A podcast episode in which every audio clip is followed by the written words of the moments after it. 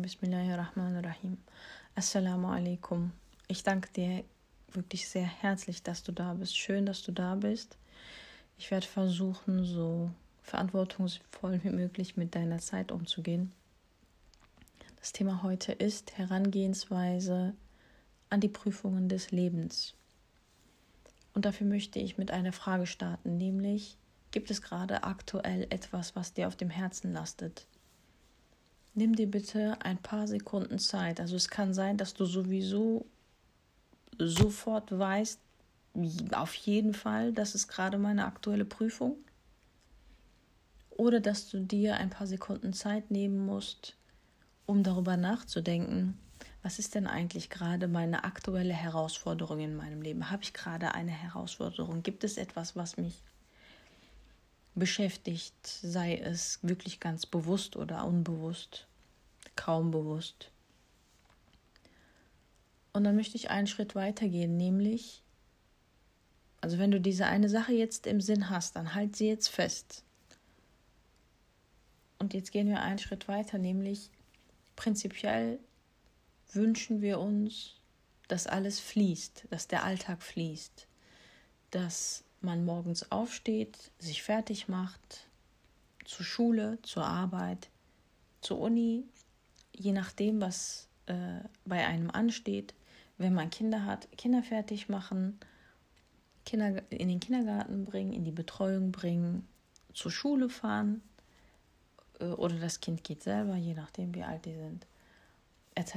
Und man hat das Bedürfnis, dass diesen Fluss nichts stört, dass die Dinge glatt laufen, dass es gut läuft, dass man zufrieden ist, dass man Dankbarkeit verspürt, dass es keine Hindernisse gibt, die diesen Fluss stören.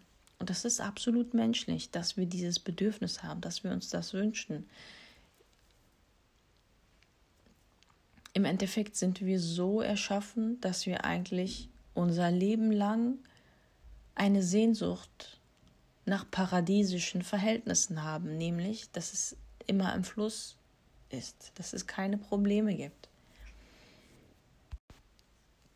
Niemand würde auf niemand würde sagen, ich möchte auch mal, dass es schlecht läuft oder ich möchte, ich habe es vermisst, mal tagelang irgendwie schluchzend äh, wie ein Häufchen Elend in der Ecke zu sitzen. Ich würde gern mal wieder so richtig aus Schmerz heraus weinen wollen. Das, das sind alles Dinge, die man nicht sagen würde. Man möchte das umgehen. Das ist etwas sehr Unangenehmes. Ne? Es ist etwas, was man sich selbst und auch den Menschen in der Umgebung und niemandem auf der Welt eigentlich wünscht. Dass Menschen Schwierigkeiten haben, dass sie Probleme durchleben, dass sie schwere Zeiten haben. Aber gleichzeitig ist eben das ein absolut natürlicher Teil des Lebens. Jeder von uns macht schwere Zeiten durch immer wieder mal. Jeder hat seine persönlichen Probleme, Herausforderungen, Zeiten, in denen es besser läuft, gut läuft, Zeiten, in denen es schwer läuft, schwierig läuft, katastrophal läuft, gar nicht läuft. Und das ist ein ganz natürlicher Teil des Lebens. Aber warum erstmal warum. Warum erleben wir das? Ne, wenn wir geprüft werden, ist das so an, angenommen, man bekommt eine schlechte Nachricht, eine Krankheit wird diagnostiziert oder von jemandem, der einem wirklich nahe steht. Man bekommt ein, eine schlechte Nachricht. Es passiert etwas, was den Fluss in Anführungsstrichen den Fluss des Lebens, das Fließen aufhält, stört, etwas Größeres. Allah bewahre natürlich und der Prophet sallallahu alaihi wasallam hat immer dafür Dua gemacht. Ähm, Rabbana atina fid dunya hasana wa fil akhirati hasana wa qina azaban nar. Also gib uns im Diesseits Gutes und im Jenseits Gutes und und dass man um Afia bitten soll. Und das ist, dass Allah es liebt, wenn man ihn um Afia bittet. Das ist das, was wir uns wünschen. Wir wünschen uns keine Probleme, wir wünschen uns keine Prüfung.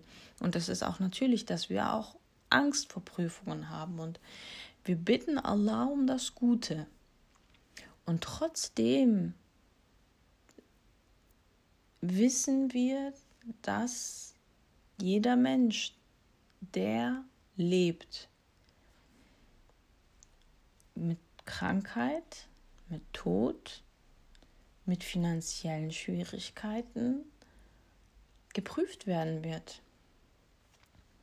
Und dass die Menschen mit den Menschen in ihrer Umgebung geprüft werden. Was schwer ist. Und an dieser Stelle geht meine Empathie an jeden Einzelnen raus, der gerade diese Folge hört. Ich bitte jedes Mal Allah so sehr darum, dass die Inhalte genau die Leute eigentlich nur erreichen, denen es gut tun wird. Ich hoffe wirklich sehr, dass unter euch, dass die Menschen zu hören bekommen, die es brauchen. Wir leben in einer Zeit, in der viele Menschen einfach einsam sind. Ähm, und ich habe den Anspruch oder den Wunsch, die Bitte, dass Menschen vielleicht das in dem Podcast finden können, was sie sich vielleicht von der besten Freundin wünschen würden oder von einem Lehrer oder von einer kleinen Schwester oder von einer großen Schwester. Ähm, und ich hoffe, dass das das erfüllt. Mal so. So, und wir haben jetzt gesagt, wir wünschen uns Problemlosigkeit wir sind aber in unserem Lebensfluss von der Geburt bis zum Tod immer wieder mit bestimmten Problemen, mit bestimmten Herausforderungen konfrontiert. Und wenn du jetzt irgendetwas hast, was vielleicht in der Vergangenheit passiert ist, eine schwere Phase, die meisten Menschen werden bestätigen, wenn ich jetzt sage, dass die Prüfung, dass eine Schwere, die sie in der Vergangenheit durchlaufen haben, sie hat reifen lassen. Und genau das ist das, was Allah von uns, was Allah uns eigentlich ermöglicht. Wir haben die Möglichkeit, an einer Prüfung zugrunde zu gehen.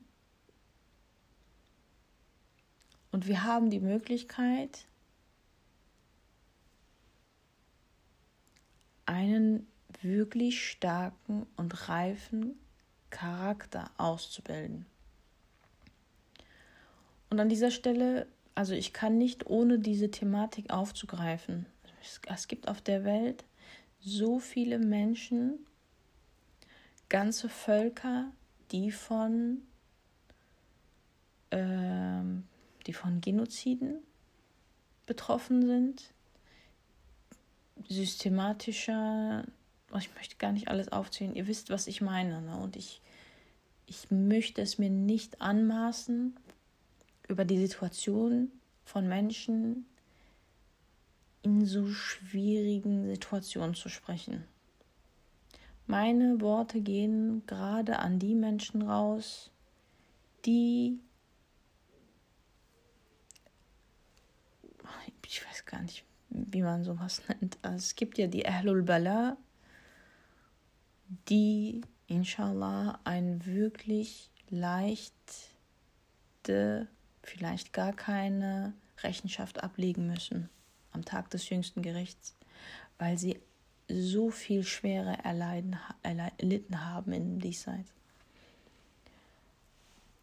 Und ich bitte Allah darum, dass diese Menschen äh, dass den Menschen das ähm, gewährt wird, was, äh, was hier eigentlich versprochen ist. Und es gibt ähm, die andere Gruppe, die wie viele Menschen in sicheren Ländern leben, immer wieder mal mit bestimmten, in Anführungsstrichen, Standardproblemen, Her Herausforderungen konfrontiert sind. Und meine Rede geht an die heraus und wie schön natürlich, wenn es auch Menschen, die es noch schwerer getroffen hat, äh, gut tun könnte. Jetzt bin ich nochmal wieder an dem Punkt. Also je älter ich werde, äh, sorry, ich muss nochmal stoppen, je älter ich werde, desto mehr spüre ich, merke ich, wird mir bewusst, ich denke die ganze Zeit, das kann man so erstmal nicht sagen. So pauschal kann man dies und jenes nicht formulieren. Da muss man einen Einschnitt machen. Und jetzt mache ich gerade so viele Einschnitte. Also, sorry, also vielleicht stört es den Fluss, aber es ist mir wahnsinnig wichtig, diese Dinge auch genannt zu haben und nicht darüber hinwegzusehen. So, jetzt sind wir nochmal, ich wiederhole nochmal den Satz, man kann an einer Prüfung zugrunde gehen oder durch diese Prüfung, mit den Lehren dieser Prüfung zu einer unglaublich starken, äh, reifen Persönlichkeit werden. Und die Prüfung, die uns auferlegt wird, ist eigentlich, ne, also wir wollen, dass es schnell vorbeigeht. Oh ja, Rabbi, bitte, inshallah geht das schnell vorbei. Ne? Hoffentlich selbst, wenn wir eine Grippe haben, das ist natürlich, Alhamdulillah, etwas in Anführungsstrichen äh, wirklich Kleines im Vergleich zu allen Dingen, die es gibt. Aber selbst dann sagt man sich ja, subhanallah, was ich jetzt alles, alles dafür geben würde, wenn ich einfach nur vernünftig atmen könnte. Ne? Wenn, wenn wir in so einer Situation sogar so denken und jede Prüfung, jede Herausforderung, sei sie klein oder groß, und das ist wichtig, sei sie klein oder groß. Und je größer sie ist, desto mehr steckt darin das Potenzial, unser Potenzial darlegen zu können. Also diese Bürde, die uns auferlegt wird, ist eigentlich die Möglichkeit, unser Potenzial darzulegen, unser Potenzial zu entfalten.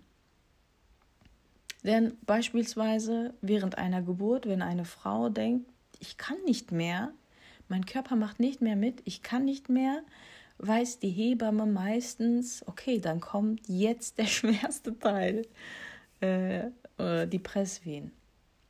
Also ist es manchmal dieser Zeitpunkt, wo man sagt, ich kann nicht mehr, eigentlich nah am Ende der Geburt.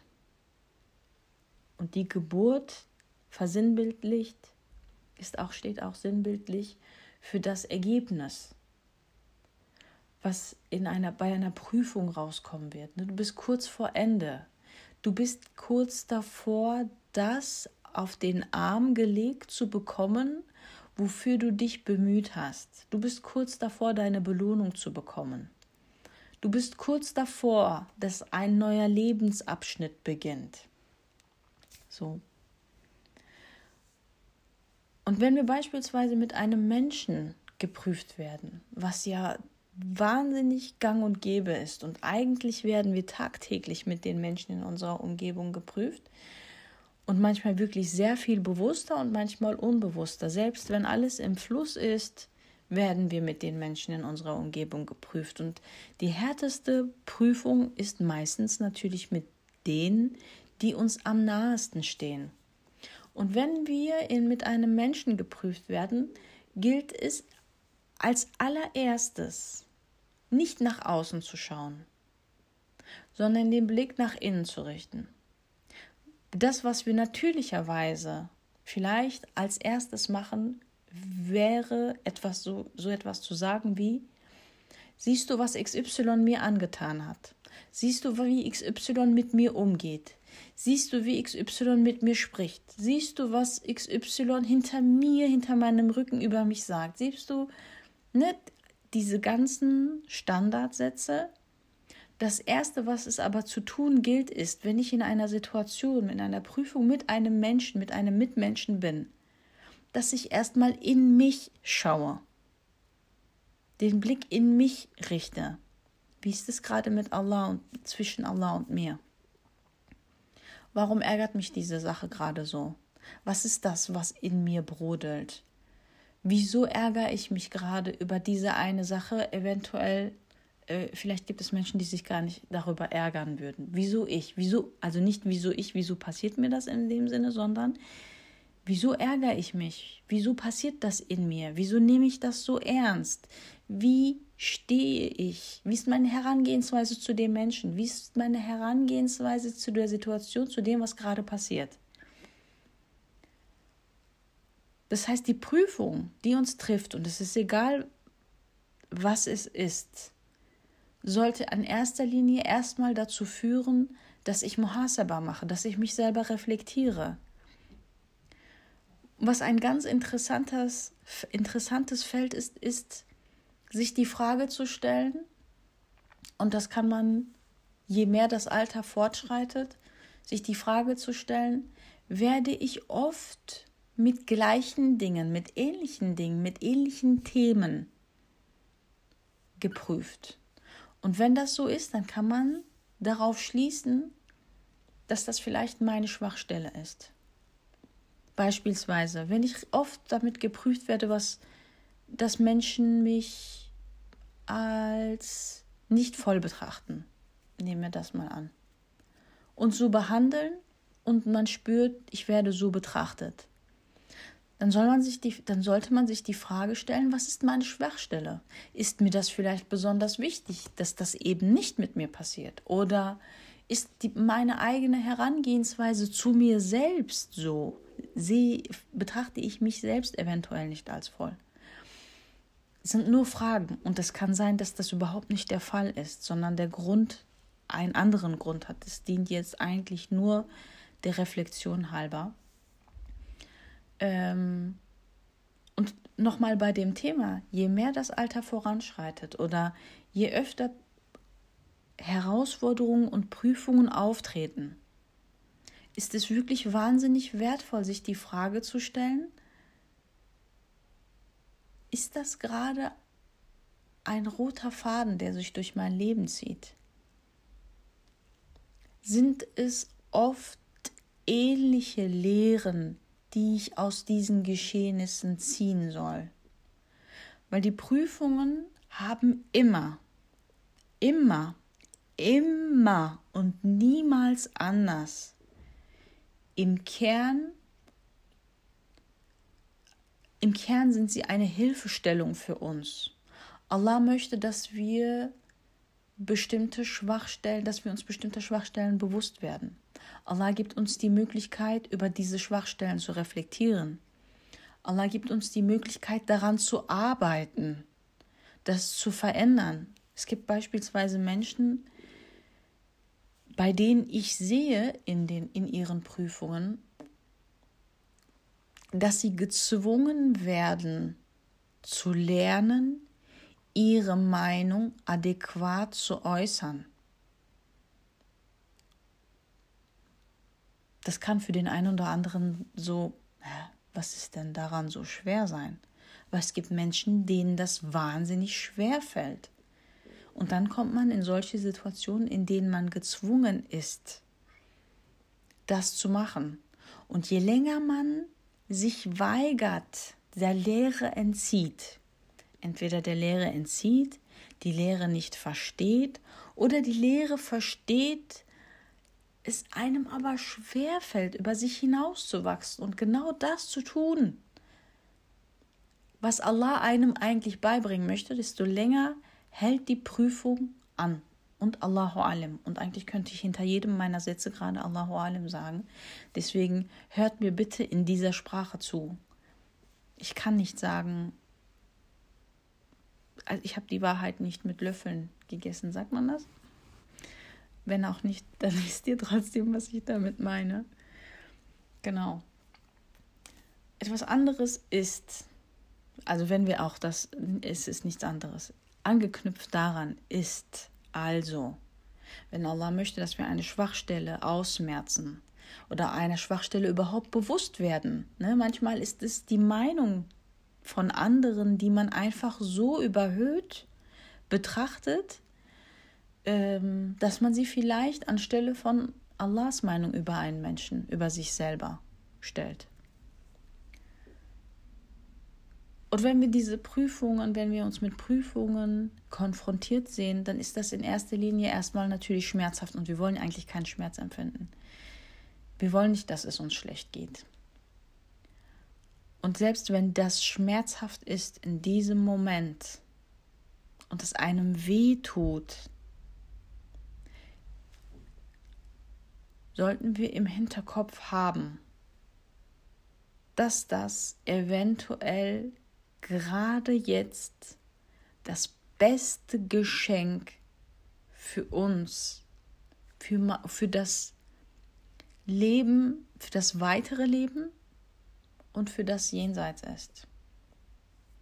Jetzt kann man sich fragen, wieso sollte Schmerz und wieso sollte eine Prüfung etwas, wieso sollte das ein Geschenk für mich sein? Was soll denn das? so ein Geschenk will ich nicht. Aber Tatsache ist, dass wenn wir uns, wenn wir uns unsere Prüfung aussuchen dürften, angenommen, wir hätten einen Pool an Prüfungen vor uns, ne, und an, vor jedem Jahr sagen wir, okay, ja, diese Prüfung kann ich machen, diese Prüfung kann ich machen, genau. Ich bin dann unterwegs und habe meine Taschentücher verloren. Und dann habe ich mit Taschentücher etc., was auch manchmal schlimm sein kann. ähm, dann würden wir nicht die richtigen Prüfungen für uns aussuchen können. Wenn wir sie uns aussuchen können, dürften, würden wir nicht die richtigen für uns aussuchen können, weil Allah uns besser kennt, als wir uns selber kennen. Er weiß, was perfekt für unsere Umstände ist, für unsere Persönlichkeit ist, ähm, für den Lauf unserer Geschichte ist. Er kennt uns besser, als wir uns selber kennen. Es ist eine wahnsinnig große Freiheit, dieses Vertrauen in ihn zu legen, in ihn legen zu dürfen, die Ehre zu haben, dieses Vertrauen in ihn zu legen. Nämlich, Ja Rabbi, du hast mir, du hast, du lässt mich das jetzt erleben und ich weiß, dass du das zu meinem Guten machst. Ich habe eine Freundin und wenn sie mir jetzt zuhört, dann weiß sie auch Bescheid, wer das, wer sie ist. Und ich danke ihr unendlich dafür. Ähm, sie hatte sich zur Angewohnheit gemacht, dass jedes Mal, wenn sie eine Prüfung trifft, dass sie zwei Raka betet und Allah dankt. Und zwar sagt, Ja Rabbi, ich danke für dir für das Gute in dieser Prüfung. Auch wenn ich das Gute gerade nicht sehen kann, weiß ich, dass du nichts geschehen lässt, ohne dass es gut für mich ist. Und allein diese Herangehensweise lässt viel von einem abfallen, von der Bürde, die die Prüfung einem selbst gibt. Das heißt, also wir wissen, was heißt das heißt, wir wissen, Allah ist der Barmherzige. Und wenn wir uns die Barmherzigkeit einer Mutter dem Kind gegenüber vorstellen. Und es kann sein, dass deine Mama gerade vielleicht nicht barmherzig mit, ihr, mit dir umgeht. Und dann möchte ich, dass du entweder an jemanden denkst, der wirklich wahnsinnig barmherzig ist mit dir oder an das Standardbild denkst, was man von Müttern hat, wie sie ihrem Kind gegenüber sind. Und es ist ja ähm, ganz interessant, dass die Barmherzigkeit oder die Vorstellung der Barmherzigkeit einer Mutter mit dem Kind sehr beruhigend und entlastend für einen Menschen ist. Beispielsweise gibt es also im Türkischen äh, gibt es einen Ausspruch, also das, was dich trifft, das soll mich treffen. Das sagen Mütter oft, wenn ihr Kind beispielsweise krank ist und sie es nicht ertragen können, dass das Kind so krank ist. Dann äh, sagen sie so etwas, äh, was man nicht machen sollte, aber das ist was anderes. Es geht jetzt nur um die Betrachtung der Barmherzigkeit. Ähm, und die Vorstellung, dass Allah um ein Vielfaches barmherziger ist mit einem selbst, ist wahnsinnig entlastend. Beispielsweise, wenn das Kleinkind an den heißen Herd fassen möchte und die Mutter sieht das im letzten Moment, dann schlägt sie die Hand des Kindes weg. Ne? wenn die Situation es erfordert, schubst sie das Kind weg. Das Kind weint dann wahrscheinlich, ne? Ja, was soll das? Wie kann es sein, dass meine Mama mir wehtut? Dabei tut die Mama das nur, um ihr Kind zu schützen vor etwas, was viel mehr Schmerz verursachen würde. Und das Interessante ist gleichzeitig, dass den Schmerz, was das Kind empfindet, die Mutter auch empfindet. Die Mutter kann es kaum ertragen, dass es dem Kind schlecht geht. Die Mutter, eine Mutter kann es kaum ertragen, wenn das Kind krank ist, wenn es dem Kind schlecht geht, wenn das Kind sich wirklich richtig wehgetan hat. Das, eine, und das ist schwer für das Herz einer Mutter, für das Herz vieler Mütter. Und jetzt stellen wir uns vor, Allah hat dieser Mutter diese Barmherzigkeit gegeben. Und die Barmherzigkeit, die eine Mutter in sich trägt, ist nur eine Einheit unter den 100 Einheiten, die Allah hat. Also er hat Allah hat eine Einheit an Barmherzigkeit auf die Welt herabgesandt und mit dieser Barmherzigkeit sind, sind in der Tierwelt Mütter zu ihren Kindern barmherzig und die Menschen miteinander barmherzig. Stell dir vor, das ist nur eine Einheit. Wie wahnsinnig überwältigend, wirklich überwältigend groß ist die Barmherzigkeit Allahs dann. Wie wunderschön diese Vorstellung ist wirklich. Diese Vorstellung ist äh, herzerwärmend, sag ich mal. Das heißt, wenn uns etwas passiert, dann können wir das genauso betrachten wie das Wegschlagen der Hand des Kindes, was an den heißen Herd fassen möchte. Wie das Schubsen des Kindes, was vielleicht gerade auf die Straße rennen möchte. Da, diese Sache, die einem passiert, führt dazu, dass man vielleicht durchgeschüttelt wird. Denn wenn die Dinge glatt laufen, wenn alles immer gut läuft, wenn meine zwischenmenschlichen Beziehungen durchweg gut sind, dann mache ich mir keine Gedanken über meine Herangehensweise an den Menschen, an die Dinge, an die Geschehnisse. Aber wenn ich ein Problem, wenn ich mit einem Problem konfrontiert bin, bin ich gezwungen, stehen zu bleiben und mich zu reflektieren und die Dinge zu reflektieren und nach, nach Gründen und Lösungen zu suchen.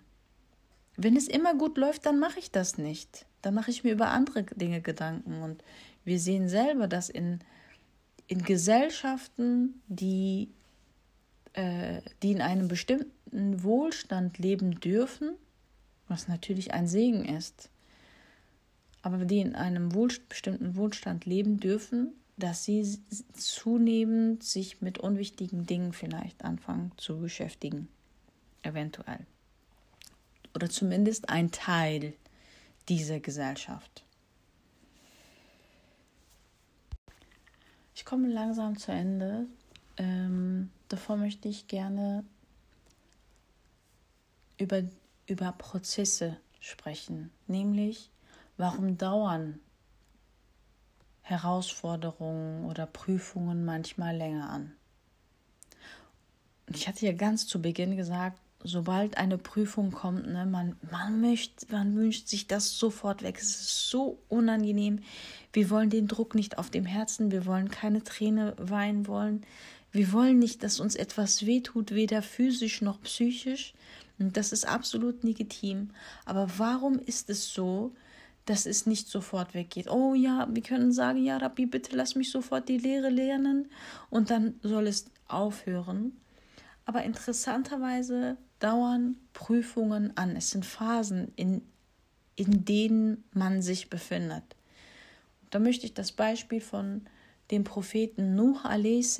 geben, der, also nachdem er mit seinen Leuten, mit den Tieren auf dem Schiff gewesen ist. Ne, nachdem es einmal ganz doll geregnet hat, hätten sie ja sofort stranden können. Okay, ähm, die Menschheit, also wir sind jetzt die einzigen Menschen, die übrig sind, ist vorbei, wir können jetzt sofort wieder stranden. Es war aber nicht so. Allah wollte, dass sie über einen längeren Zeitraum auf diesem Schiff sich befinden.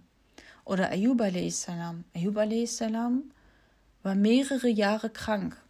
Er hätte ja krank werden können und nach zwei Tagen hätte seine Krankheit enden können. Er hätte ja sofort seine Lehre haben können. Und es ist ja nicht so, dass es nicht Prüfungen gibt, die wirklich schnell kommen und schnell wieder gehen. Und man hat tatsächlich etwas gelernt. Aber es gibt Prüfungen, die dauern über einen längeren Zeitraum an. Und das ist unangenehm. Das ist unangenehm, aber auch wenn wir jetzt Nuh a.s. uns vor Augen führen, Ayub a.s. uns vor Augen führen, der Prozess macht etwas mit einem. Man verändert sich in dem Prozess. Schmerz macht etwas mit einem und ich ich kann wirklich sagen, dass man in Phasen von Schmerz und Stress und Druck manchmal in so kurzer Zeit so stark reift, was meistens in Phasen von mh, mm, Weite, sage ich jetzt, viel länger dauern würde oder diese Phasen, das, diese Phasen überhaupt nicht dazu führen würden, diese Reife zu erlangen. Ich hoffe, dass diese Worte dem einen oder anderen den Prozess erleichtern. Ich erhoffe mir, dass man mehr Vertrauen in den Prozess legen kann, legen lernt. Diese Phasen von Druck und Schmerz und Schwere helfen einem auch dabei, die Bittgebete zu formen. Wenn ich mich wenn ich mit bestimmten Dingen mich nicht konfrontiert sehen würde, würde ich eventuell gar nicht erst auf die Idee kommen, dafür Dua zu machen, Allah darum zu bitten, Allah darum zu bitten, wie ich es mir wünschen würde oder wie ich es für meine Kinder wünschen würde oder für mein Umfeld oder für die Gesellschaft, in der ich lebe. Es bringt einen dazu, das Bittgebet zu formen und wir wissen, wie wichtig, wie elementar, wie grundlegend das Bittgebet eigentlich für die Beziehung zwischen Allah und dem Diener ist. So. Und jetzt tatsächlich zu den letzten Sätzen. Wir sehen in der Natur so wahnsinnig eindrucksvolle Beispiele dafür, aus was für einfachen Dingen Allah atemberaubendes erschaffen kann. Wenn wir uns einen Apfelkern ansehen, angenommen, angenommen, wir hätten noch niemals in unserem Leben einen Apfelbaum gesehen und keinen Apfelkern gesehen. Und wir sehen, das erste, was wir sehen, ist dieser Apfelkern. Es sieht vom Äußeren her wirklich nicht wichtig aus. Es ist wirklich klein, nicht mal so groß wie ein Fingernagel von uns. Es ist braun, ähm, man kann es nicht essen. Aber interessanterweise ist in diesem Kern, in diesem so unscheinbar aussehenden Kern, die Information die Erbanlage eines Apfelbaumes.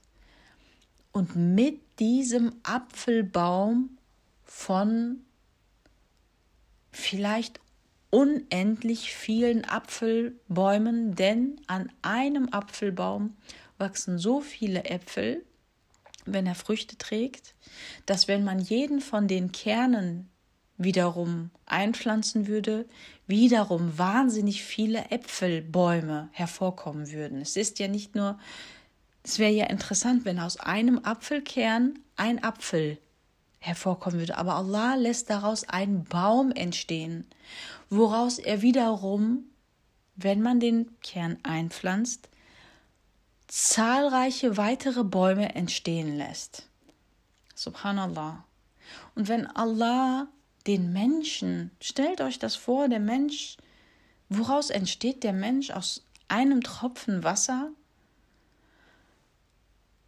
Wie kann, wie ist das möglich, dass ein solcher Mensch so viel unendliches Potenzial in sich trägt, mit Gefühlen, mit Gedanken, mit Sprache, abgrundtief böse sein kann, abgrundtief, äh, nicht abgrundtief, wahnsinnig atemberaubend, faszinierende Gedankengänge und Gefühlsgänge und eine wahnsinnig äh, reiche Gefühls- und Gedankenwelt haben kann.